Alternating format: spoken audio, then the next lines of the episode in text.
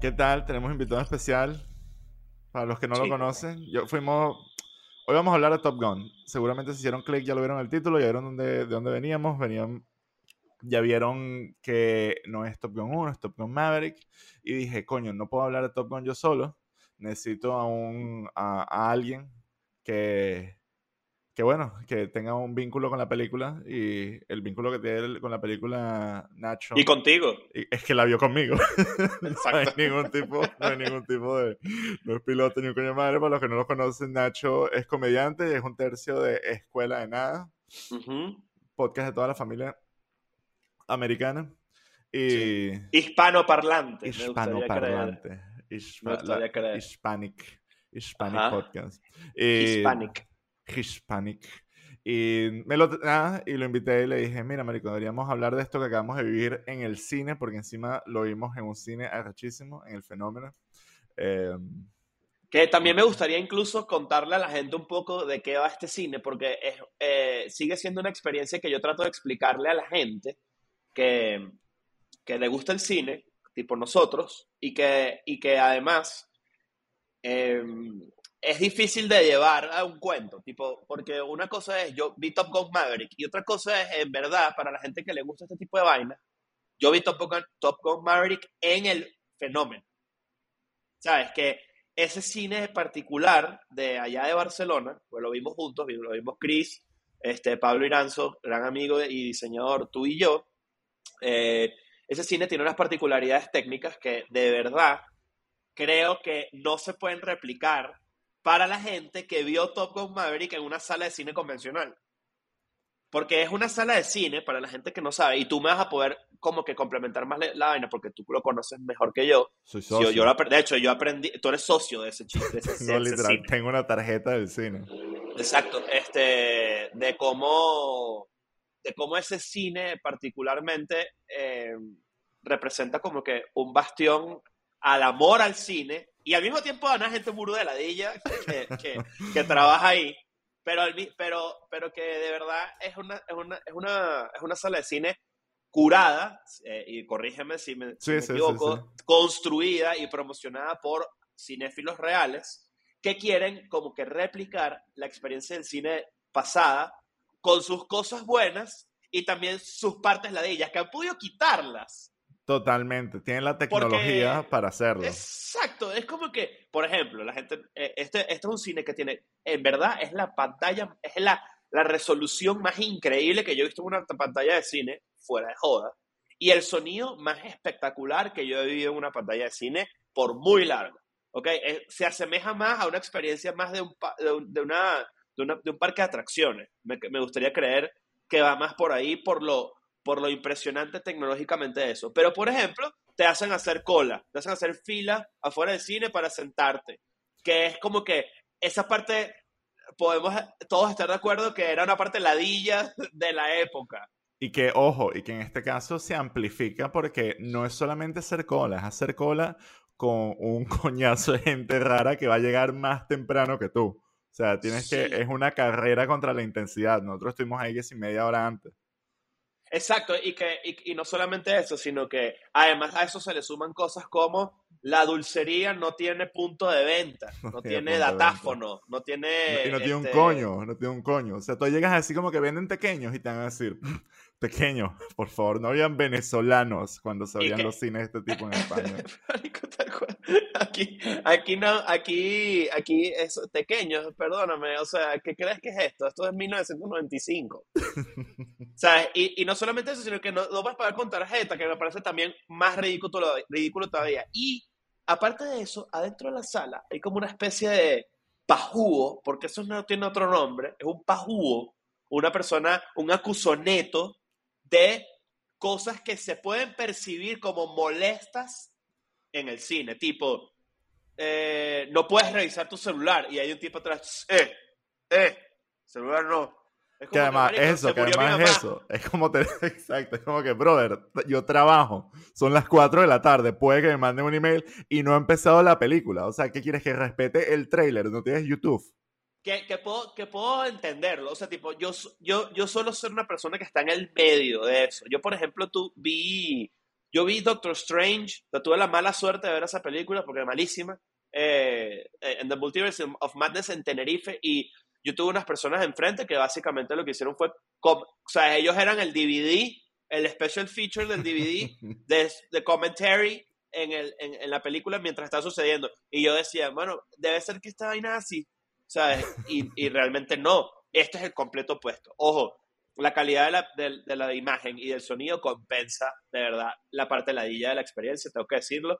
Y si tú vives en Barcelona, deberías estar inscrito a esta, a esta experiencia de cine, porque de pana vale la pena. Además, lo hace un plan, que, que es como que le pone un pequeño extra a ya ir al cine, que es un plan, pero esto es como un plan plus, cine plus. Te metes como una especie de, de, de, Y te hace sentir intelectual, te hace sentir especial, te hace sentir distinto. Es, toda la presentación del cine está orientada en, en, eso, en darte como que algo clásico. Y cuando tú ves una película que de verdad saca el máximo, como literalmente fue Top Gun Maverick. O sea, yo he visto películas que luego las veo de nuevo y digo, qué bolas la experiencia el diferencial de experiencia. Eso me pasó, me pasó con The Hateful Eight, me pasó con um, Dunkirk, eh, me pasó con Dune. Cuando vi Dune la segunda vez, que la vi en un cine normal, ¿no? un cine de, de, de, cadena. de cadena, bajaba el nivel del, del audio, del, de, los, de, la experiencia, los visuales, la calidad del color. Entonces, el hecho de que esto fuera que sí, con Top Gun, que de hecho empieza con Tom Cruise dándote las gracias por ir al cine sea, que me parece rechísimo.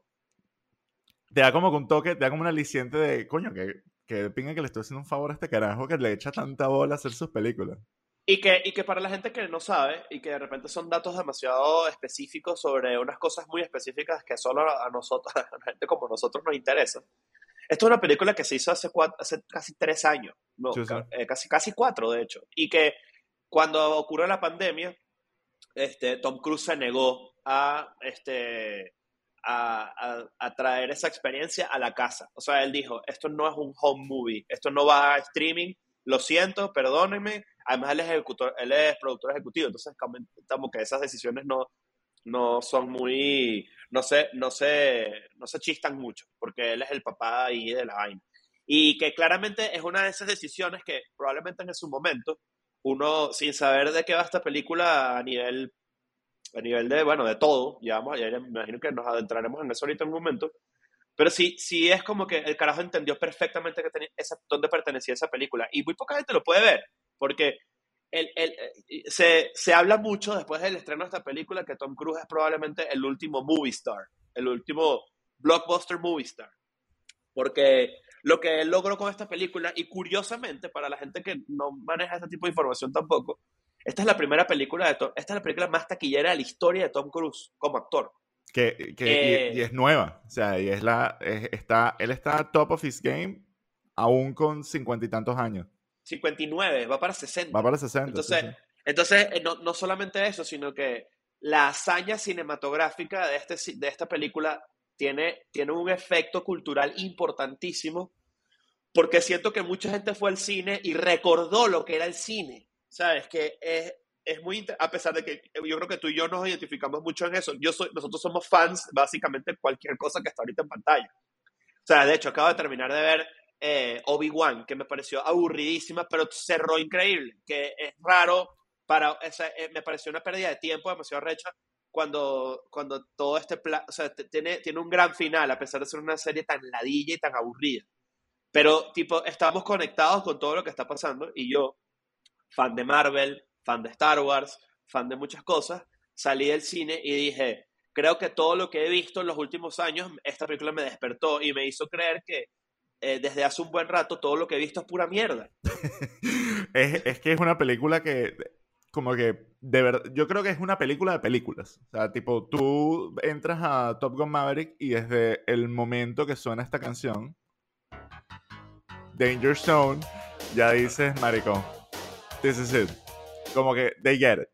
Y de ahí en adelante, la película cada vez va subiendo y subiendo y subiendo y subiendo y subiendo. Y nunca, nunca como que referencia a la, a la audiencia o a la situación. Y yo creo que es algo que muchas de estas, de, de las franquicias que hay hoy en día, una de las vainas es que siempre tienen como que hablar about whatever is happening.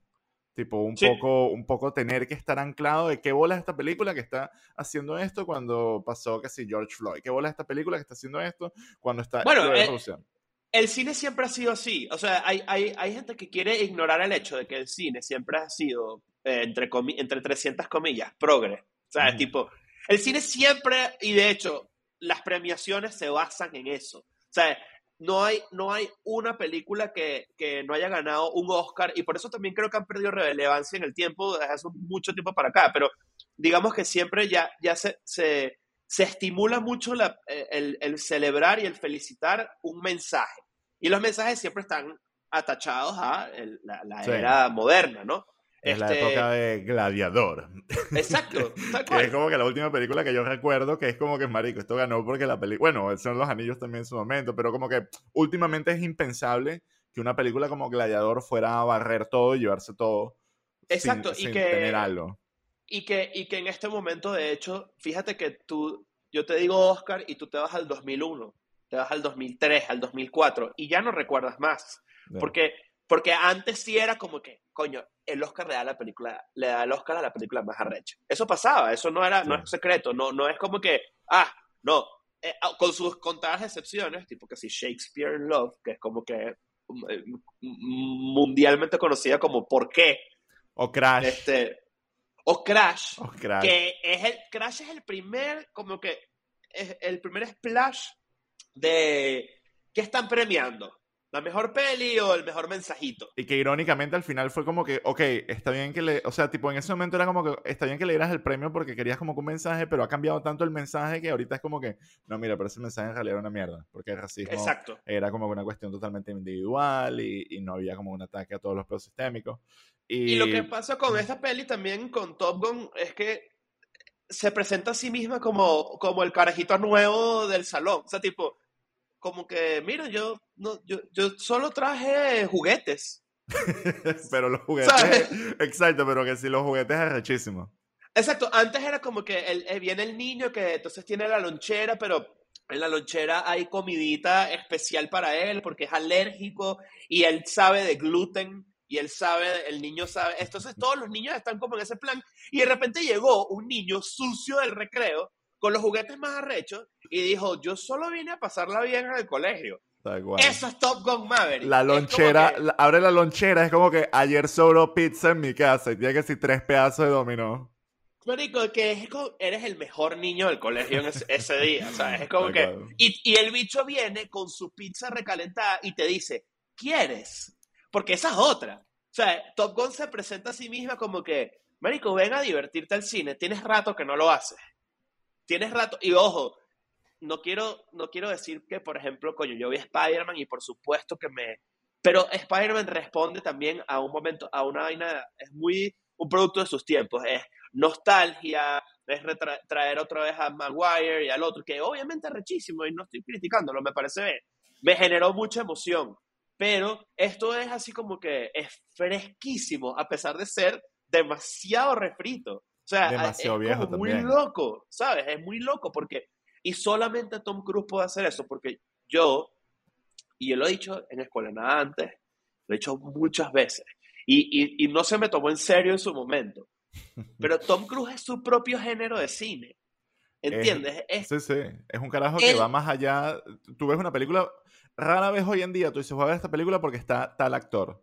Es como que es muy difuso eso hoy en día, mientras que con Tom Cruise es tipo, yo voy a ver esta película de Tom Cruise. Y, y, estoy on board. Y es una vaina que él no ha parado de dar. incluso cuando capaz no tiene como un buen performance en la taquilla en, en, su primer run o los primeros fines de semana o lo que sea. Luego pasa el tiempo y películas que se uh, Live, Die, Repeat se convierten casi que en clásico o películas como ah, Oblivion. Live Die, Repeat es Edge of Tomorrow. Edge of Tomorrow, sí, sí, que luego le... Que, siempre me acuerdo del nombre, me acuerdo el nombre del libro. El tagline. bueno, es que es el, nombre del libro, creo que el original es ese, Live, Die, Repeat, porque está basado en un libro. Es tan Es arrechísima, es increíble. Es ridícula. Es increíble. Es ridícula. Y la gente no lo sabe. Y la gente tengo, tengo una, una, una anécdota específica con esa película, porque esa película, la primera vez que yo la vi, eh, yo la vi en casa de Led, casa de Led Varela. O sea, le estábamos, creo que, si no me equivoco, estábamos Charlie Nelson, Led y yo. Y, y fue como que, que, ¿de qué ir a esta mierda? Es Tom Cruise. Pero tenía rato que salió. O sea, ponte que esa película debe ser, ¿qué? 2011, 2012, no sé. A ver, vamos a revisar. Edge of Tomorrow. Película, ¿quién la 2014, 2014. 2014. Esta película, de hecho creo que esta es la película donde él comienza su... Duke su, exacto, su, su bromance con... No, mentira. Maguire. con Maguire. Creo que esta es la película donde él comienza... O si no es por ahí, él también colabora... También colabora... Sí, Christopher Maguire está en el... Es el, es el guionista. Entonces, fíjate que eh, pasa, pasa, cuando, cuando nosotros vemos esta película, para nosotros fue una sorpresa demasiado recha, porque fue como que, verga, ¿qué, qué, qué es esto, mierda? O sea, ¿cómo, ¿cómo nadie está hablando de esta vaina? ¿Cómo esto es tan bueno? Porque esta película existe y nadie me ha dicho nada. Ese es el sentimiento. Y yo, y yo creo que eh, Tom Cruise ha estado en una cruzada ¿Qué me parece ese pon, ese pon que acabo de inventar? Ha estado en una cruzada de crear el, el blockbuster perfecto. Y, y, eso es una vaina que se nota. Y, y él, él yo, y yo, yo voy a decir algo que puede no caerle bien a mucha gente, o capaz no es una opinión, opinión muy, muy popular. Pero las películas de Misión Imposible son mucho mejores que las de Bond, por muy largo. Totalmente, especialmente por muy a, partir, largo. a partir de la 4 es una vaina que literal él entendió perfectamente cuál era el... el yo creo que hay, hay, hay, un tema muy arrecho de qué es lo que hace que, que un poco diga lo que tú dices de, de, que él es un género en sí mismo. Y es la la forma en la que él se entrega a todos estos action pieces y la forma en la que, si bien la película parece estar diseñada alrededor de ellos, la forma en la que los ejecuta y la forma en la que se compromete con el craft es una vaina que ya de por sí te hace querer ir al cine de verdad. O sea, no hay, nada, no hay, no es, que, no es como que te vas a perder algo que los demás van a saber, no, es como yo quiero ir y experimentar eso por mis propios medios, porque muchas de las vainas que hacen películas como Marvel, eh, es, el hecho de, coño, yo quiero ir para saber de qué coño está hablando todo el mundo. Pero cuando tú vas a Top Gun, no es como que yo quiero ir a saber qué están hablando, es quiero ir a experimentar esta vaina que todo el mundo dice que, que es arrechísimo. Y lo mismo con las películas de Misión Imposible, que es una cuestión que lo experimentas y que, y que en, en muchas maneras es, es lighthearted y tiene un humor que se bastante, yo diría que es self-aware, pero no es self-deprecating. Que eso es algo que, que, también pasa en, en, Top Gun Maverick. O sea, hay unos, hay unos puntos de comedia que es que sin marico, que es esta mierda y te ríes porque están bien montados. Claro, y que, que, hay, dos, hay dos elementos también que, están, que juegan muy a favor de esta película. Uno, Tom Cruise, si cualquier, casi cualquier entrevista de Tom Cruise o panel al que, al que ha pertenecido, porque yo soy un fan heavy, yo soy de verdad, admiro mucho ese carajo, me, me gusta mucho lo que hace. Y creo que me puedo identificar porque él tiene un approach con el cine, y guardando, por supuesto, las kilométricas distancias, de, de la manera en la que se entropan cada, cada, cada, cada, cosa. Pero Tom Cruise tiene un amor por el cine que no se ve en, en, en, las celebridades comunes. Y es un carajo que realmente, cada vez que, lo, que tiene la oportunidad de decirlo, él dice, yo amo esto, este arte de hacer películas. Yo lo amo a tal nivel que yo me involucro en todos los aspectos sea, yo, yo soy un carajo obsesionado con la idea de hacer buen cine. Y, y, y es una vaina que se nota cuando... Y, y, y, hace poco vi una película muy buena, por cierto, muy fresca también en ese sentido, como muy al grano. Esta de la película se llama Hustle, que es, que es con Adam Sandler sí. en, en, Netflix. Muy bonita, una película muy tranqui, muy clásica de eso. Un feel good movie. Que, que el carajo le, Adam Sandler le dice a su, a su, a su, a su, digamos, a su ataché, al carajo que está entrenando, que está trayendo al mundo, como que eh, eh, eh, la obsesión le gana al talento. Y yo siento que este carajo, Tom Cruise, de hecho, Tom Cruise creo que ha hecho películas donde su performance como actor ha sido altamente eh, felicitado, como en Born Fourth of July o Rain Man o Magnolia, que cuando hizo Magnolia lo nominaron al Oscar, si no me equivoco. Eh, también Porque Jerry Maguire. Jerry Maguire, que coño, que tú dices, ok, Tom Cruise es un gran actor, pero Tom Cruise no se quiere, a él le sabe mierda eso. Él quiere es que tú digas que arrecho es este carajo. No, no tanto de... Y cuando... Y, y, y él es famoso por... por, por decir, o sea, ya, ya, por ejemplo, ya las películas de acción son más películas animadas que películas reales. ¿En qué sentido? Tipo, la verdad es que, y ojo, y no me estoy quejando porque yo lo disfruto. Capaz no, no sé, ya no sé si de la misma, del mismo peso. pero yo disfruto mucho una película de Marvel porque me encanta, porque me encantan los personajes, es algo que ha estado en mi vida desde pequeño, no es como que...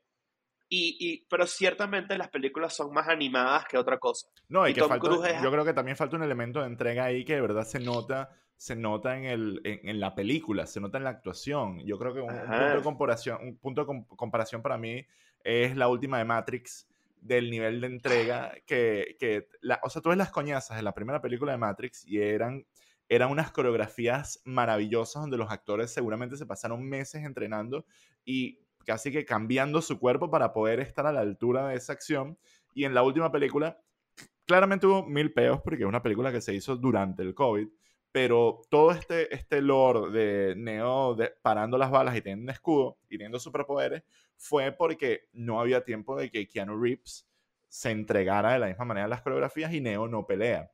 Y esta película, si tú me dijeras, mira, vamos a hacer una película de Top Gun Maverick donde Tom Cruise es el instructor, en mi mente, eh, yo no sé si es como que ya, en mi mente estaba tipo, bueno, este carajo va a ser que si el papel que tenía eh, John Hamm, que si, bueno, va a ser, no va a volar, va a simplemente dar las lecciones de afuera, dejar los demás chamos brillar, y no, es Tom, o sea, esta película es de Tom Cruise. O sea, que nadie se equivoque. Miles Teller, Odómetro, todo el mundo ahí puede estar que sí, marico, no entregado a lo que quieran, pero la peli es de Tom Cruise, la historia principal es de Tom Cruise y... Pero él se lo ha ganado. Sí, sí. Él se ha ganado eso. Igual cuando hace las películas de Misión Imposible. La, eh, el, para la gente que no sabe, las películas de Misión Imposible eh, era, de hecho, es un proyecto de Tom Cruise, de, porque Tom Cruise está produciendo las películas de Misión Imposible desde la primera.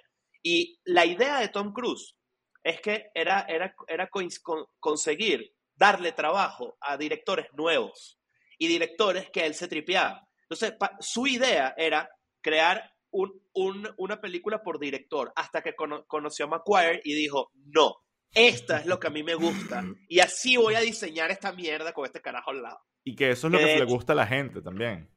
Bueno, de hecho, tengo entendido que Christopher McQuarrie es el responsable del tercer acto de Top Gun Maverick. Que se nota, porque son unos carajos que se entienden perfecto. Y el carajo consiguió su dupla. ¿Después de qué? 40 años de carrera. Ya, Que peludo. ¿Sabes? Y... que, y que consiguieron por fin un hit comercial eh, y de crítica. Que por cierto, ahorita que trajiste a Matrix de, eh, eh, a, la, a la conversación, vale la pena decir, a pesar de esa basura de película, la última, la basura de película ofensiva y maldita, este, Keanu Reeves también es su propio género. Totalmente.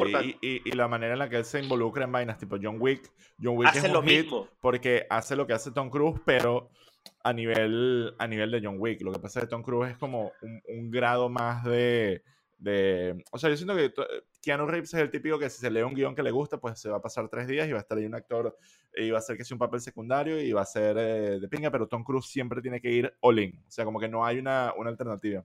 Esto ya está leyendo una entrevista a Robert Eggers, el carajo de... el que hizo The Northman, antes hizo The Lighthouse, The Witch. The Witch. Y, y, está hablando un poco lo que tú dices, eso de, casi que de, de, esa cruz y, y, de, y del...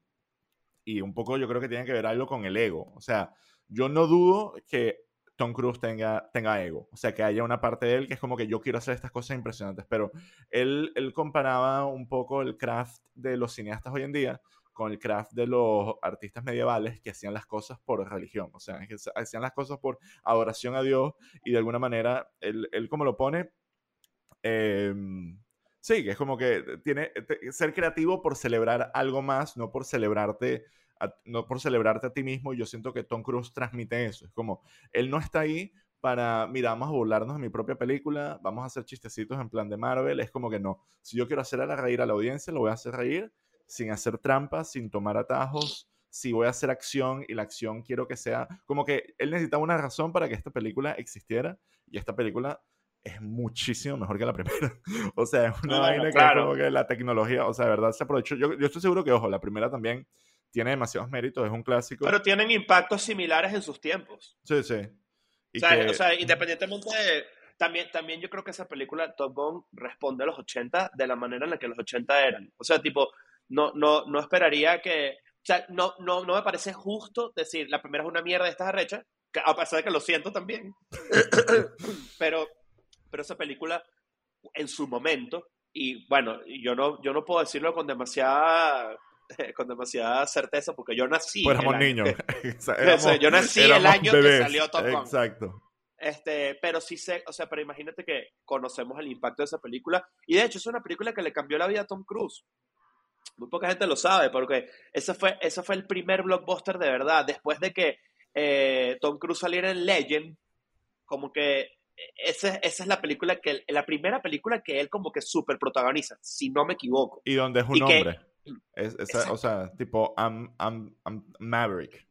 Exacto. Y que, y que se volvió un, y a partir de Top Gun, Top Gun le cementa la, el, el, paseo a Tom Cruise por Hollywood y que, y que sea Top Gun Maverick la película que, o sea, él, él básicamente, eh, vamos a decirlo de esta manera, vamos a decir que él en, los, en el 86 lo adoptó un avión, ¿okay? Un avión, eh, eh, papá avión, lo, lo, adopta.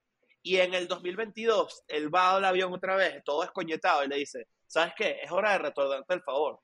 Tú hiciste esto por mí, yo quiero hacer esto por ti. Exacto, él, él dijo, es el 2022 y súper basado, dijo como que voy a hacer una película de guerra y no va a haber ni país al que me enfrente, solo va a ser de aviones. Y todo lo que pasa aquí tiene que ver con los aviones. ¿Sabes de hace cuánto yo no quiero, o sea, yo quiero saber, yo, yo, yo, a mí me emocionó tanto que hay gente que considera que eso es una pata floja de la película, yo lo considero lo contrario, que solo existen los malos. No, no es que sí, no es Arabia, no es, no, no, pero no es Arabia, no, no, son los árabes, no son los rusos, no son los, los narcos. No, son los malos. No, son los malos. Son de negro son negros así, no negros, negros, sino son, están vestidos de negro, perdón. Yo siento que esta es una película, o sea, te, lo dije casi cuando salimos, cuando, salimos del cine, era que sí, siento que esta es una película de Star Wars. O sea, aquí hay algo que al final es en su, en su, en su base, están los buenos, están los malos, está esta situación de acción, hay un plan que no sabemos si se puede ejecutar y esa es toda la preocupación. O sea, no hay que, este país del que, al que ellos se enfrentan, estos enemigos, no existe en ningún entorno, entorno político actual, simplemente es como es sobre los personajes. Y, mira lo que dijiste ahorita, qué interesante, es, esa, solo, esa es su única preocupación, pero es una preocupación suficiente como espectador. Es las, o sea, tú estás metido en ese... Porque las películas ahorita, su, la amenaza, el, el, los stakes, siempre son casi que el universo. El mundo, el mundo. O sea, bueno, incluso, incluso el, el, ejemplo perfecto de Marvel es, ya el universo, el universo está en peligro y ahora el nuevo stake es, ahora todos los universos van a estar en peligro. O sea, es como, literal, es tipo, tenemos que inventarnos un nuevo espacio físico, temporal, para poder poner en riesgo porque esto ya se hizo antes. O sea, literal, la mitad de la vida estaba en riesgo, ahorita no, no podemos hacer toda la vida, hay que hacer más vida todavía y aquí es Aquí esta película pasa tanto tiempo mostrándote a estos personajes, mostrándote lo que les interesa, lo que los mueve, que en el momento que ellos van a hacer cualquier sacrificio, tú sabes todo lo que está de peligro y, y, en, y honestamente yo vi toda la película y decía, aquí se puede morir cualquiera en cualquier momento. O sea, la única persona que estaba más o menos claro que no se iba a morir era que sí, Jennifer Connelly. E igual al final era como que yo pensaba, tipo, esta Jeva perfectamente se puede ir para el coño y este dicho se queda sin Jeva. O sea, Exacto. podía y pasar lo que fuera. Y que todo lo que, o sea, el verdadero stake lo estás viviendo tú, porque ya estás invertido en esos carajos. ¿Sabes? Te, te gusta, te caen bien, incluso los que te caen mal. ¿Sabes? Es como que eso, eso, eso desde hace tanto tiempo no representa un verdadero stake a nivel, a nivel de, de, de espectador, de, de, consumidor de cine, porque el stake sigue siendo, o sea, y además en los mismos, los mismos películas de Marvel crecieron exponencialmente que Nueva York, ¿sabes? Eh, y luego pasamos sí a Asgard, ¿sabes? Ah, bueno, ok. Y después pasamos a, ¿sabes? Y, y, y, todo se fue como que yendo a la mierda. Y yo siento que es, eso es una, un, un, perfecto ejemplo de cómo están siendo percibidas esas películas ahorita. Todo se fue a la mierda y la gente lo está sintiendo. Es como que, marico, esto todo se... Y a la gente le gusta. O sea, lo que siento que Top Gun hizo fue como que, ¿sabes qué? Chiquitico, aquí, así esto es lo que está ahorita en peligro. Está en peligro es la vida de una gente que te interesa. Y, y te lo hacen entender, o sea, el personaje eh, de John Hamm hace una vaina que es, le explica a toda esta gente, señores, esto es el ejército. Ustedes no vinieron aquí a que, nosotros, a que den su opinión, a que se sientan ofendidos, que este es el ejército y, y esta es la estrategia que querían hacer y capaz se maten. Y es así, es como que no, que el dogfighting entre aviones tan viejos y tan nuevos, es como que bueno, marico, monte, te jodiste. Y, y, tiene, y esta peli tiene una cosa también que que, que, que en otras películas da mucha ladilla. Pero esta película lo hace y te lo compras y te montas en el avión, si se quiere, otro pom, llevo dos. Pero, pero si te, si, si, por ejemplo, esta es una película que se acaba tres veces. y eso generalmente no es muy bien recibido, porque me pasó con Everything Everywhere All at Once. Tipo, yo siento que esta película la puedo quitar unos 25 minutos. A pesar de que me encantó, me pareció una muy buena peli, muy fresca, muy cool. Este, sí sentí que se acabó demasiadas veces y me la dije. Eso me la dio mucho. Pero esta película se acaba tres veces, exactamente tres veces. Y tú dices, dame más. si quiero, si tripeo. Porque también en cualquier parte de los stakes es que el personaje de Tom Cruise te lo venden. Hay, hay, aquí hay muchas vainas que es como que yo creo que muchas capas en base a esos tres finales que son muy meta. Que Tom Cruise es un carajo que está, como, como ya sabemos, está llegando a los 60 años. Esto es una película que es hecho, está hecha con muchos efectos prácticos y con muchas vainas que hoy en día se consideran casi que innecesarias.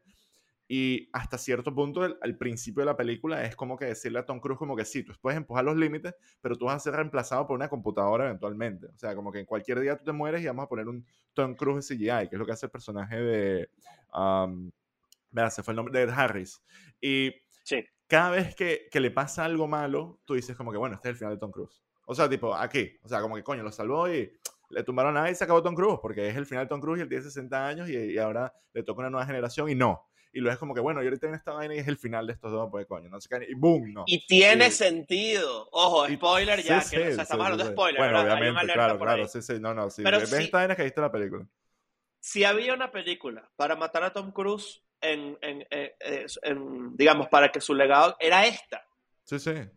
Y a pesar de que no ocurre, te lo, te lo, o sea, te lo ponen así como que te lo flirtean, como que esto va a pasar, y tú que sí, no, no, sí, esto va a pasar. hay una escena, hay una escena de hecho que es justo cuando, antes de que ellos salgan a, a la, a la, a la misión, que es Tom Cruise dentro del portaaviones a contraluz, con, con, eh, con el amanecer, con, o sea, con, con, azul de amanecer. Y toda la película eh, ha sido amarilla, roja, ¿sabes? Es como que todo muy, muy, muy esos colores. Y hay una, hay una escena, de hecho, creo que está en el tráiler, que es él a contraluz así como que pensando mucho. Y viene justo después de una despedida con Jennifer Connelly. Exacto, que es una. Y además todo te lo ponen como que esto es inevitable. Pues Jennifer Connelly no se quiere despedir de él precisamente porque dice, Marico, yo no me aguanto esta mierda. Y él y tú dices, este es el precio que le está pagando. O sea, todos los códigos cinematográficos te están diciendo, este carajo está pagando el precio para salvar la vida al hijo de su amigo y redimir sus pecados. Y es lo que va a pasar y se siente inevitable. Y luego cada vez que él se enfrenta a eso y lo superan de una forma divertidísima, porque al final eh, esto es divertido, o sea, puede que sea una vaina propagandista de guerra y lo que tú quieras, pero es fucking fun, son aviones yendo que sea la velocidad, tres veces la velocidad del sonido. Y aviones de verdad. Exacto. esta gente está a punto de vomitar. ¿Sabes? Esas otras, tú estás. Yo, yo, te, yo, yo tenía. Yo tenía mucho tiempo que de verdad no estaba. O sea, hay gente, ese, ese, ese término se usa mucho, pero yo creo que muy pocas veces se dice en serio, que es estar on el edge of your seat. Y esto de verdad nos tenía todos en el cine sentados así, en esta posición, así, pegados. Demasiado. ¿Sabes? Era, era muy arrecho. Y cuando, y cuando estos cuatro aviones salen a la, a la vaina y se forman, ¿ok? Y pasan los cohetes por encima. Tú dices, bueno, mamá huevo, se prendió esta mierda. es un plan. Dices, let's fucking go. Y tú te sientes parte de la vaina. Que es como que, ¿cómo le explico yo eso a alguien que no la ha visto? O sea, yo sentí que estaba dentro de ese puto avión. Ya, ya. ¿entiendes? Y, es, eso. y yo quería decirle a los bichos, dale rápido, ¿sabes? ¡Vamos! Era, era, y yo te vi, en un momento tú hiciste esto. Hice esto, claro, marico. O sea, el momento cuando le salvan la vida a este bicho, es que yo lo sentí. A ese momento yo estaba, marico, esto es una canción. O sea, esto no es una película. Esto es una canción y este es el solo de guitarra eléctrica y fue como que el momento que, que el bicho este, que es un patán, lo salva porque es como, marico, es demasiado Hangman. Que Hangman... Hangman Muy buen personaje. Que muy es como, marico, que ha, hecho, que ha hecho esto y que ha hecho la actuación Glenn Powell, se llama el carajo eh, que ha hecho la actuación del bicho que de verdad hizo lo que hizo Val Kilmer en la original, que esa actuación de Val Kilmer fue que sí legendaria, y tú aquí te eh. conseguiste, no sé cómo coño, pero conseguiste un carajo que hizo lo mismo, y, y terminas que si rooting por él, lo odias y es cocky y no es esta vaina como que súper blanco y negro.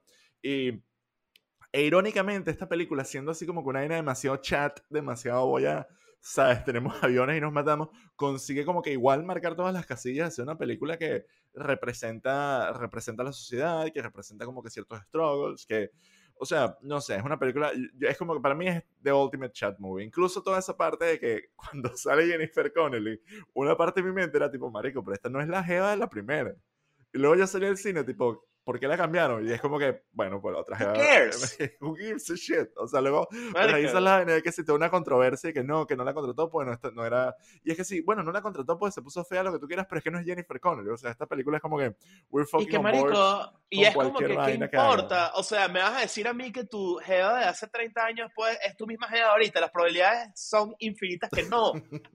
O sea, Exacto, sería hasta simplemente cringe. tiene otra novia. O sea, ¿cuál es el Exacto. peo? O sea, no, no es, no significa nada. O sea, es como que, no, que no la contó. No, no la eh, Yo tengo entendido que además esa actriz tiene años que no hace una película. O sea, ¿por qué tendrían que hacer eso? ¿Entiendes? O sea, es como que capaz la gente ni le interesa. ¿Quién sabe? O sea, no lo sé.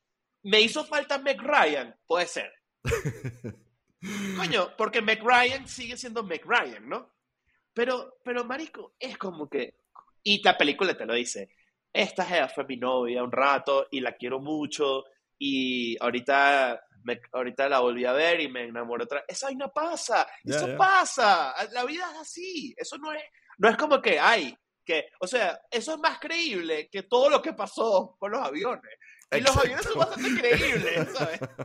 Exacto, de que te montaste del avión es como que, bueno, sí, que bu- bueno que le echaste bola, pero obviamente este carajo no va a andar empepado de la chama que Mira, los mira 20 qué fácil está, mira qué fácil está. Tom Cruise está casado con Nicole Kidman hoy. No, ¿verdad? Ok. Ya. Ya, ya está. Se resolvió. ¿Qui- Fue, fue novio, fue, se casó con Katie Holmes. ¿Son esposos ahorita? No. Ahorita con quién está Tom Cruise, con nadie, porque ahorita está soltero y me parece muy bien porque se puede hacer unas Sí. grandes películas. Y Se estoy de acuerdo con la esta soltería. Ya, No, era, era, eran novios, era novio de, de Agent Carter. De, ¿Era novio de- Agent Carter? Sí, porque se hicieron novios haciendo, porque ella sale en la nueva Misión Imposible. Pensé que iba a decir Se hicieron novios, pero terminaron. Mierda. Terminaron ahorita. sí. Se Terminaron cuando le mostró, cuando le mostró Hayley los manuales. le- terminaron cuando le mostró los manuales del espacio en la. ¿Quieres no, que te diga algo? Ajá. ¿Quieres que te diga algo? Después de ver Top Gun Maverick, yo dije, si yo me tengo que convertir a cientólogo para ser amigo de Tom Cruise, lo hago ciego. Ese, yo creo que hay demasiada gente que se mete en cientología literal. Bueno, pero como cualquier religión. Gente que se mete en religión para hacer entrar en círculos en círculos sociales. ¿Y Y, qué ha hecho ese carajo que es capaz de, de... e- Esa es una de esas pocas personas que a pesar de tener una... Coño, una, una apreciación de su vida personal bastante particular y bastante polémica en muchos aspectos, eh, su arte habla solo. yo, yo he conocido o muchas sea- personas que hacen cientología y todos tienen en particular un, un elemento ahí a nivel de Tom Cruise que es que tienen un drive increíble para perseguir sus sueños. O sea, eso es algo que yo no sé si es un tema de, de los rituales que ellos hacen o de cómo funciona o, o cómo los escogen o si es, sabes, tipo una personalidad que se trae, pero es una vaina que es de verdad ese nivel de entrega al momento de, de ser lo que sea que haga, es una vaina que tiene demasiado valor y, y que yo creo que es lo que define a Tom Cruise. O sea, él no va a hacer una película a medias, él siempre va all in y en el caso de esta es que era, era eso, pues. O sea, Y esta es la primera película de Tom Cruise que parece que va a cruzar el, el billón de dólares. Ah, ¿en que, serio? que- sí, está. O sea, es una película que ha estado muy steady en el. En el de hecho, ha tenido. Hay, hay, para la gente que le gusta este tipo de mierdas, hay una, hay una youtuber que se llama Grace Randolph. A mí me gusta mucho. Eh, y ella tiene una sección semanal de cine que se llama Movie Math. Matemática del cine. Para los que no Entonces saben sale-. Ajá, exacto. Este, y, y, y, y ella hace un análisis de la, del, del box office todos los, todas las semanas. Y desde que salió Tom, eh, eh, Top Gun Maverick, es muy, es muy raro cuando una película no tiene un, ¿cómo se llama? un drop, una bajada de, de un porcentaje por encima de 50% este, de la gente que va a verla al cine después de su, de su fin de semana de estreno. Es Claro. normal. Cuando una película estrena, el siguiente fin de semana debería tener por lo menos un 50% de drop de, de, de gente que deja de verla. Este, y parece que la, la bajada de Top Gun no, no, ha subido de 20% por cada fin de semana, ya tiene como un mes en cartelera. Y es, es una hazaña muy arrecha porque eso significa, no solo significa que la gente está volviéndola a ver, porque tiene un, un, un rewatchability factor impresionante. O sea, yo, es una película que yo he querido ver otra vez y no he podido. Eh, por temas de tiempo y porque de verdad creo que siento que el maldito fenómeno me volvió mierda el cerebro.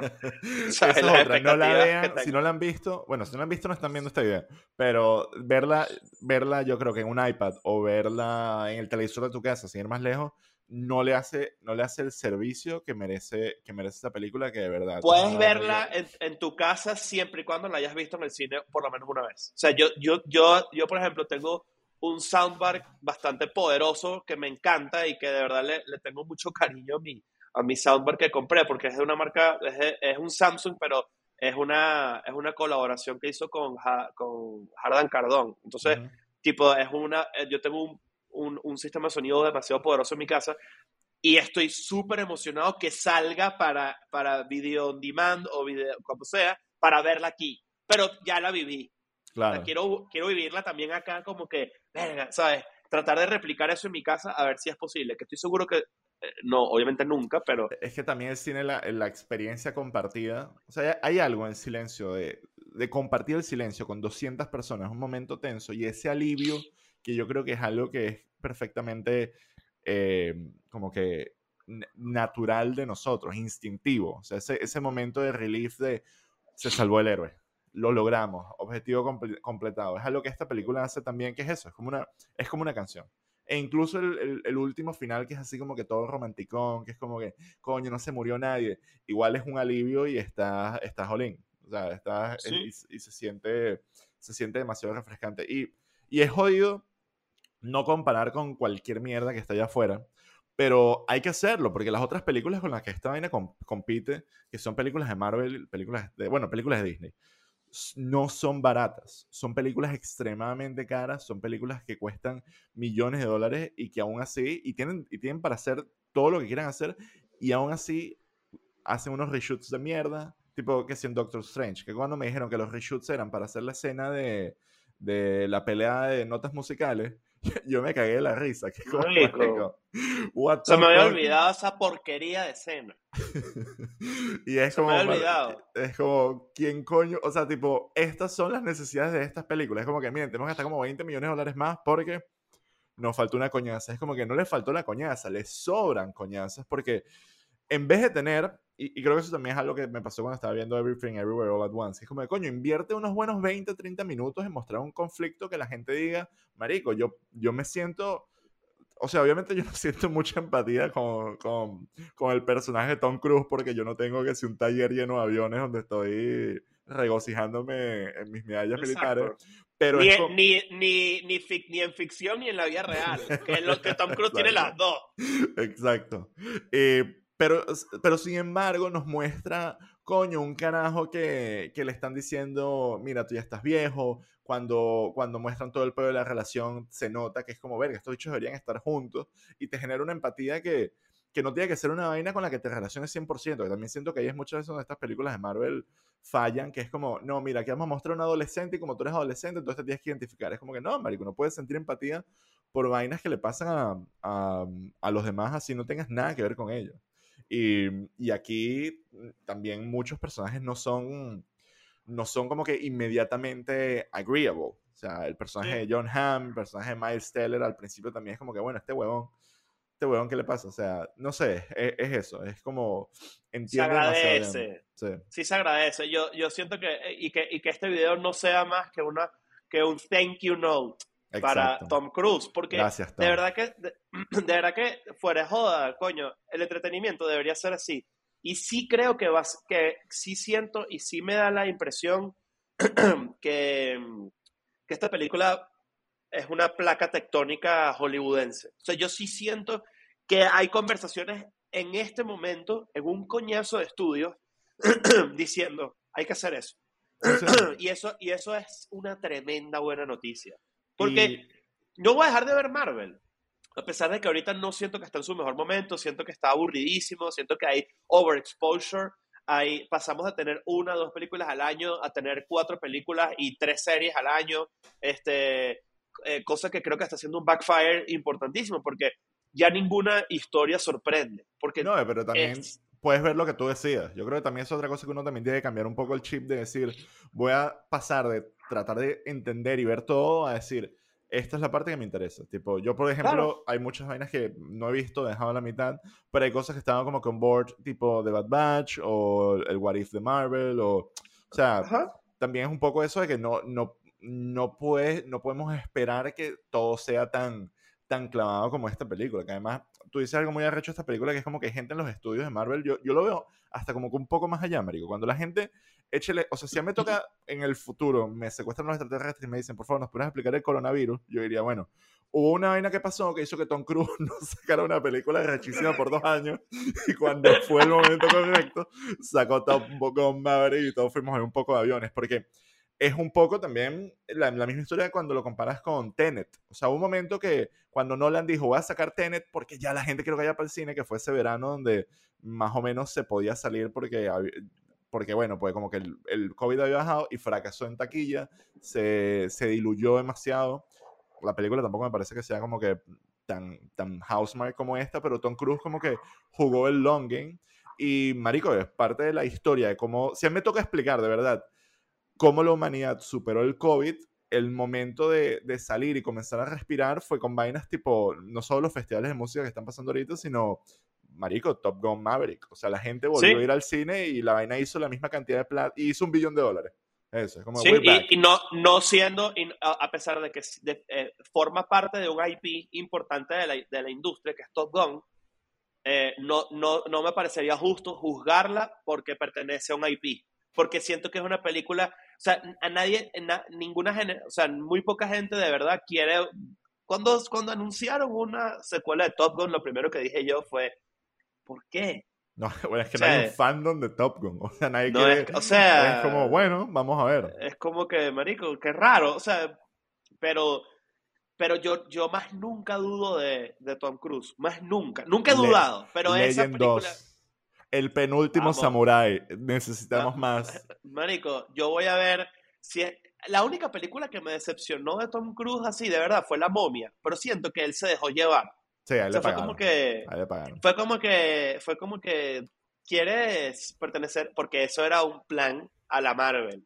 Fíjate qué interesante. El, el supuesto Monsters Universe de Universal. Y, ese, y esa película le da pie a eso, donde donde Russell Crowe era, era Dr. Jekyll y Mr. Hyde. es como con una que literal se le ocurre. Es como con una. No, eso es como si nos dijeran nosotros, miren, tienen una hora para que se les ocurra un universo cinematográfico y comenzamos a buscar actores famosos en Google y vamos asignando monstruos a cada uno. Y eso fue como que. Y, y, yo creo que él mismo lo vio y dijo. Bueno, sí, al final eso, y, además que eso totalmente se da como que por números y el valor que puede tener eso, y, son experimentos de millones de dólares que se hacen, y, y, una cagada que no se haya dado, pero al final si la película no... O sea, a mí lo que me interesa es como que estas películas sean buenas, sean divertidas, y es chistoso esto de lo, de los universos. Hoy, hoy casualmente estaba eh, leyendo un artículo de One 900 Hot Dog que hablaba de los universos compartidos, y... Marico, eso es una vaina que existe desde, desde los tiempos de desde los tiempos de la televisión que el origen de eso es que así que Scooby-Doo, cuando Scooby-Doo llega a los trotamundos de Harlem, ¿Sí? o llega que si Batman y Robin, y vainas que si a nivel de, que si, hoy está, la vaina me refrescó que The King of Queens y Everybody Loves Raymond ocurrían en el mismo, universo. marico. ¿Sí? Y un poco de mierda, así que es como que, marico, esto, o sea, esto, esto es algo que obviamente le interesa mucho a, a cualquier productora, porque el cross-selling, y lo vemos, lo vemos en la música, lo vemos en lo, lo vemos en, en, el cine, lo vemos en las series, lo vemos en los videojuegos, lo vemos en Twitch. O sea, el, el tú ir a otro canal, o bueno, lo ven aquí, esto es un poco meta, pues Nacho, Nacho está acá. Este, y básicamente eso hace que las cosas tengan, ganen tracción. Y, y yo no culpo a, creo que era Universal que están haciendo esa mierda, o sea, como lo del mundo de monstruos, pero también es muy jodido hacerle honor porque yo estoy seguro que van a haber películas de Star Wars hasta que nos, hasta que nos muramos pero eso significa que también van a haber buenas películas. O sea, no todo va a ser un desastre. Claro, y, que, y, que, no y, que tampoco, y, que, y que también es, es cool tener ejemplos donde esos universos no funcionan. porque es una manera también de, de demostrar, tipo, no estoy interesado del todo. O sea, no es que voy a consumir todo. A mí me parece, por ejemplo, DC. DC tiene mejores propiedades que Marvel, pero no las saben usar. O sea, yo siento que, por ejemplo, Batman y Superman juntos pueden ser demasiado más arrechos que una película de Avengers. Porque hace 10, hace, eh, sí, 10, 20 años, nadie daba un centavo por Iron Man. Ese carajo no le gustaba a nadie. A nadie le importaba ese tipo. Cero. Y, y, y, mucho menos, carajo, o sea, personajes como Hawkeye. O... casi todos, marico. Casi todos. Casi todos. esa franquicia no valió un coño. todos eran un chiste. Ahí, ahí solamente funcionaban dos personajes. Era Wolverine y Spider-Man de, para Marvel. No funcionaba más nada. Y, y, eso, y ellos con un buen plan y, una buena, y un buen blueprint hicieron que esos personajes valieran muchísimo. Y eso está brutal. Este, pero, pero, por ejemplo, a mí me parece lastimoso que personas como, o sea, eh, eh, gente como en, Warner, y además Warner no, tiene, no es lo culpable, es otra gente, pero como, como, y Batman yo creo que ahorita tiene un buen respiro otra vez. Tiene un momentum. Tiene un, momento, un momentico ahí. Superman, este, va, me imagino que irá por el mismo camino, pero es una forma de decir, no estoy dispuesto a consumir todo. Y está bien no, ese paquete en el que tú envuelves las vainas no me gusta de, todas las formas. Y Marvel ahorita creo que está un poquito en ese plan de está generando un poquito de, a pesar de que no, no le deja ir bien, o sea, siempre le va a ir bien, pero ver, ver una vaina como esta, este, además es lo que hablábamos al principio, y para hacer un poco de full circle, tipo, Tom Cruise sigue siendo el ultimate movie star. Tú sacas a Thor, a Chris Hemsworth, de Thor, y no genera taquilla. Es como que es como que pareciera una maldición medio a la Harry Potter, a la Lord of the Rings, que estos, estos actores no, no logran salirse de ese yugo. Y Tom Cruise es como que yo soy Tom Cruise. ¿Sabes? Yo no soy nadie. no, es por ganas de no intentarlo. O sea, que ojo, también Chris Hemsworth tiene unas películas de rechísima acción que sí. ¿Tú has visto Extraction?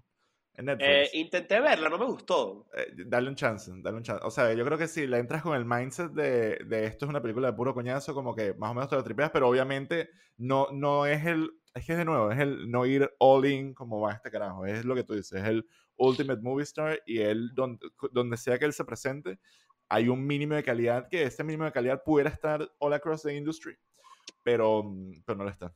Pero es que Tom Cruise es el único que está dispuesto a hacerlo también con sus propias manos. O sea, tú le dices, yo estoy seguro que tú enfrentas a Tom Cruise, dices stunt double y Tom Cruise te manda a votar.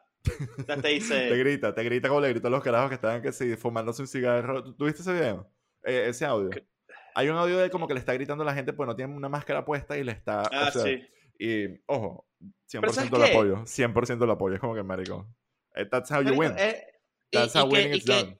Y Tom Cruise tiene, Tom Cruise de hecho, creo que es con, no sé si es con James Corden o con este, este otro, el, otro británico que es muy bueno también. Graham Norton. Graham Norton. Creo que, no sé cuál, con cuál de los dos es, que, que cuando él, porque cada vez que Tom Cruise en una película, que eso es lo interesante del carajo, el carajo busca siempre cómo superarse, el bicho, a la gente le dice como que, ¿Qué bolas es esta escena? O sea, el punto de partida de una conversación con Tom Cruise es una escena que él decide además utilizar siempre para promocionar. Entiéndase, él agarrado de un avión, él manejando un helicóptero, él, o sea, siempre hay una escena que Tom Cruise decide invertirle este, como que toda su, su, su adrenalina y su... Porque él es un adrenaline junkie, eso se nota y se sabe. Entonces, esto es un carajo que, le, que dice como que, además, imagínense las peleas con los productores, ¿no? Tipo, Tom Cruise tiene que ser una persona muy difícil de asegurar. Y la gente que no sabe esto, eh, ninguna película de Hollywood va adelante sin asegurar a sus actores, porque hay mucho dinero de juego. Entonces, cuando un, un, actor representa un, un risk o un liability tan pesado como Tom Cruise, porque Tom Cruise se presta que se muera en cualquier momento. Y es una cosa que a él le encanta. Y que él igual diría, saquen la película sin mí. Exacto, y que, y que al final, pero, pero, pero yo puedo entender la preocupación de un estudio, porque dice, Marico, ¿hasta cuándo vas a hacer esto? ¿Hasta que te mates de verdad? Porque esto no es normal. De hecho, hay demasiados featurettes por ahí rodando en YouTube de Top Gun, donde el director ni siquiera tenía control de las tomas. Es como que el director y que Tom Cruise y que, bueno, ya vengo, voy a grabar. Y se iba con el F-18 para el coño, y es como que traían la vaina, como que, bueno, aquí está el, aquí está el material. ¿Sabes? Y es como que es, es, demasiado, es demasiada confianza en el bicho. Y, y que, y, bueno, estaba en esta entrevista y le dicen como que, bueno, ¿cómo fue eso pedo de que te amarraste un avión? Y él y que, bueno, yo tuve un security council que yo le dije, mira, este es el plan, yo me voy a, me voy a agarrar de la puerta, el avión va a despegar de verdad, ¿ok? Y yo voy a estar agarrado de ahí. Y el bicho le dijo, marico, eso no, puede, eso no lo podemos hacer.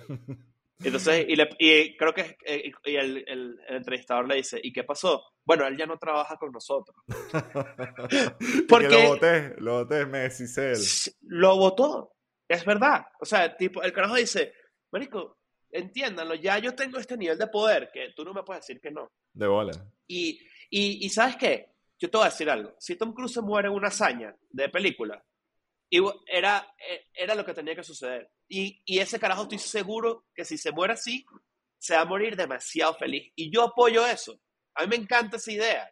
No que se muera, sino que si se muere haciendo ese tipo de mierda, para que yo la pase bien en el cine, yo creo que eso es demasiado admirable. es que por eso, y sería como que, que, que, que hagan la película. O sea, yo creo que él seguramente graba esas mierdas al final, bueno, no mentira, porque con la de con la de Misión Imposible que se partió la pierna, él está, bueno, le estaba saltando de un edificio a otro en esa película y se partió la pierna.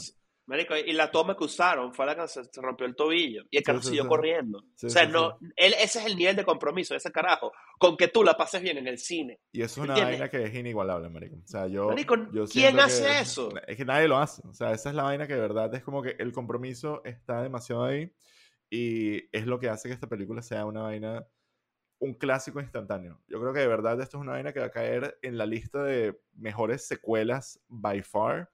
Y es que ni siquiera se me ocurre nada. O sea, más allá de Terminator 2, no se el me ocurre. Padrino.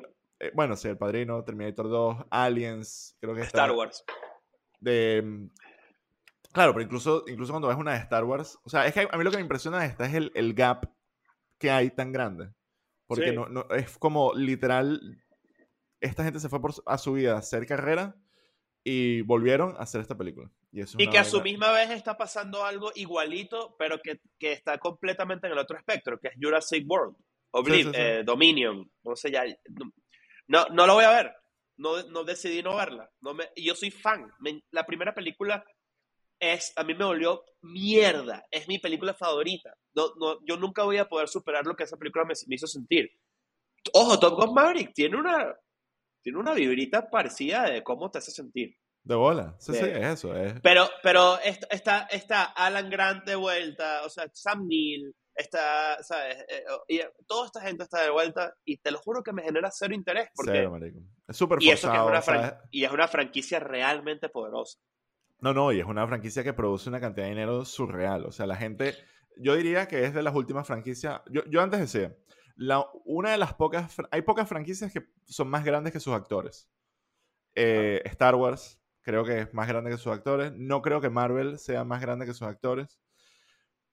Sin embargo, Disney está haciendo que Star Wars deje de ser más grande que sus actores. O sea, le explotar vainas como que Obi-Wan y seguir sacando vainas que es como que digging mucho en el pasado va a terminar haciendo que cuando estos actores no estén, sea más difícil como que presentar vainas nuevas. Pero Jurassic Park en, en general es una película, eh, es una franquicia que la gente va a ver dinosaurios.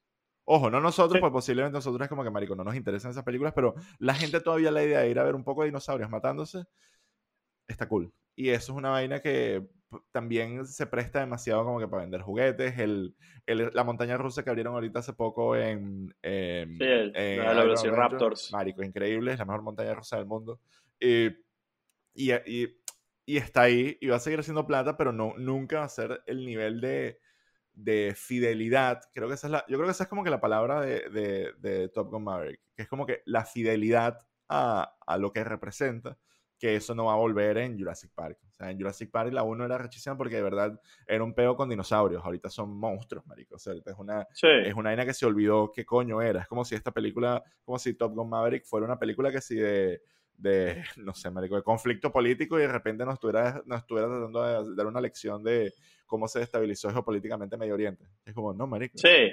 Fucking airplanes going Marico, ojalá, ojalá se vuelva una tendencia. De verdad que hace falta. Y de verdad que cabe. O sea, lo que quiero decir es que no tiene que dejar de existir lo otro para que esto quepa. No, no, para nada. No es, un, no es un prefiero esto que ojalá esto deje de existir. No. ¿Sabes qué? Me gusta ir al cine a, a ver Marvel, a quejarme, a, a, ver a qué va esta historia, a ver cómo, cómo veo, o sea, en mi opinión, a ver cómo lo arreglan o cómo lo empeoran y vivirlo, ¿sabes? Y también darle su espacio porque me ha generado demasiadas alegrías también en el cine. Pero también que, que, que Hollywood se empiece a atrever un poquito más a volver a, a, al cero pretentious cinema. Es, vamos al grano. Aquí yeah. la va a pasar de puta madre. ¿sabes? Y, y todo este dinero que se va en CGI, inviértelo en, ¿sabes qué? Marico, ¿cómo sería una película de Tom Cruise de Marvel, por ejemplo? Sí, sí, o una película de Star Wars con este tipo de stakes, con este, con este build-up, con este compromiso de los actores a hacer la acción. ¿Qué, y que hay destellos, porque cuando salió Rogue One, yo dije, coño, aquí hay algo. Todo el mundo se muere. Está... O sea, bueno, si no la han visto se odiaron, pero sí, es una película, ya, bueno. es una película donde todo el mundo, o sea, eso no es normal, o sea, uno lo ve como, bueno, sí, es Star Wars, pero marico, es una película donde todo el mundo se muere, o sea, cuando analizas la vaina es una, es una tragedy movie. O sea, sí, y que, y que coño, y tiene, y, y, y, pasan, o sea, no sé, que eso también creo que vale la pena destacar de la película como Top Gun, tipo, existen mitos cinematográficos, uh -huh. o sea, Iceman es un mito, Maverick es un mito, Vader es un mito, y al tú sobreexponérmelo, pierde eso. Sí, y se yo, vuelve, se vuelve me, una está, marca. me, pasó, me pasó con Obi-Wan, que yo dije, Marico, ¿sabes qué? Eh, Darth Vader ya no es el mito porque me lo has enseñado mucho. Y eso, eso, y eso es una cosa que se aprende, que además es cine 101, que Está te lo enseñan en tiburón. está en Fortnite, by the way. Sí, Exacto. Si quieren, Te lo, si te lo enseñan en, te lo enseñan en tiburón. Es, una, es que es como que dame, dame poco para que me siga dando miedo, para que siga respetándolo. Dame poco. ¿Sabes? Es que el terror, una de las vainas- una de las lecciones del terror es que el terror se, se digiere más y se entiende a través no de quien lo inflige, sino del sufrimiento que provoca. O sea, y eso es una de las vainas con. O sea, lo que, lo que, lo que te vuelve mierda el tiburón no es el tiburón, que obviamente es un bicho, es un, es un animatronic gigantesco horrible, pero ves el terror del, de, de- de todo el pueblo vuelto loco, que no pueden ir a la playa, ves, el- ves a tus niños en peligro. Yo imagino que el tiburón es una película que si eres un papá y tienes que ir a una casa en la playa, te, te deja traumado, marico. Es tu peor pesadilla. Claro. Y eso que- es algo que, que- Star Wars con Rogue One medio, medio hizo en el sentido de que Star Wars tiene un peo que es que no hay, no hay como que un precio humano, no hay un valor humano, ¿no? el valor de la vida como que no existe, tipo, boom, explotó el planeta. Es que, marico, explo- Sí, perdona, explotó el planeta, o sea, un planeta, o sea, tipo esto, podemos, o sea, podemos llorarlo medio segundo, es como que no, pi, pi, pi, estamos otra vez en Tatooine. Y aquí, Exacto. eh, Rogue One es como que, marico, esta gente se sacrificó para el, el, el, el plano a esta princesa, marico. Esta jeva, esta jeva tiene que, o sea, esta gente mu- no murió en vano. tiene que hacer, ¿sabes? tiene que hacer algo al respecto. O sea, Sí, sí. tiene que, tiene la responsabilidad. En este caso, yo creo que también, quién sabe, bueno, capaz por esto mismo es que Top Gun Maverick también es tan buena, no solo porque es una gran película en general, sino que tenemos poco de eso. Sí, Entonces, capaz, capaz es que, como, como tenemos poco, capaz si sacaran 19 Top Gun Mavericks al año de la misma calidad, dijéramos lo mismo. Sí, ¿Quién sería el sabe? mismo truco. O sea, es como, y yo creo que eso es algo que afortunadamente Tom Cruise sabe muy bien que cuando va a hacer una película es como que porque hay trucos nuevos y... Y por eso Tom Cruise no sale tanto en pantalla en general. O sea, por eso Tom Cruise cada vez que saca algo es como que, ok, vengo yo. Sí, Eh, y no se siente como que, "Ah, otra película de Tom Cruise. yeah. Es mierda, carrecha. Otra película de Tom Cruise. Y ahorita que, y siempre es como por, por, por batches. Ahorita viene, o sea, es Top Gun, Misión Imposible 7 parte 1 y, y la 8, Y la que creo que es la que cierra. Según su, según su peo, es la última. Y posiblemente lo deje Eh, ahí, que yo creo que también eso es algo que estamos comenzando a apreciar, es el de leave the room cuando la gente, cuando todavía te estás divirtiendo. Un poco... La Seinfeld. Sí, o Seinfeld, creo que Tarantino quiere hacer eso también, como que quiere hacer 10 películas. Tarantino dijo, quiero, quiero ser 10 y le queda uno. Sí, sí. Y, y ya está. Y, Y, y dijo, legado ojo, y dijo, y dijo, mi próxima película no va a ser tan buena como eh, Once Upon a Time in Hollywood. O sea, como que Once Upon a Time in Hollywood fue para él su magnum opus y que la próxima será como que una vaina más, como que según él, retrospectiva o como que un poco más divertida, va, se va a relajar un poco. Entonces, y me parece rechísimo porque se lo merece. Increíble, es como que ya, that's it. O sea, no quiero. Y me parece no bestial y. No quiero ver el. Top Gun Cinematic Universe. eh, como que, that's it. Sí, marico.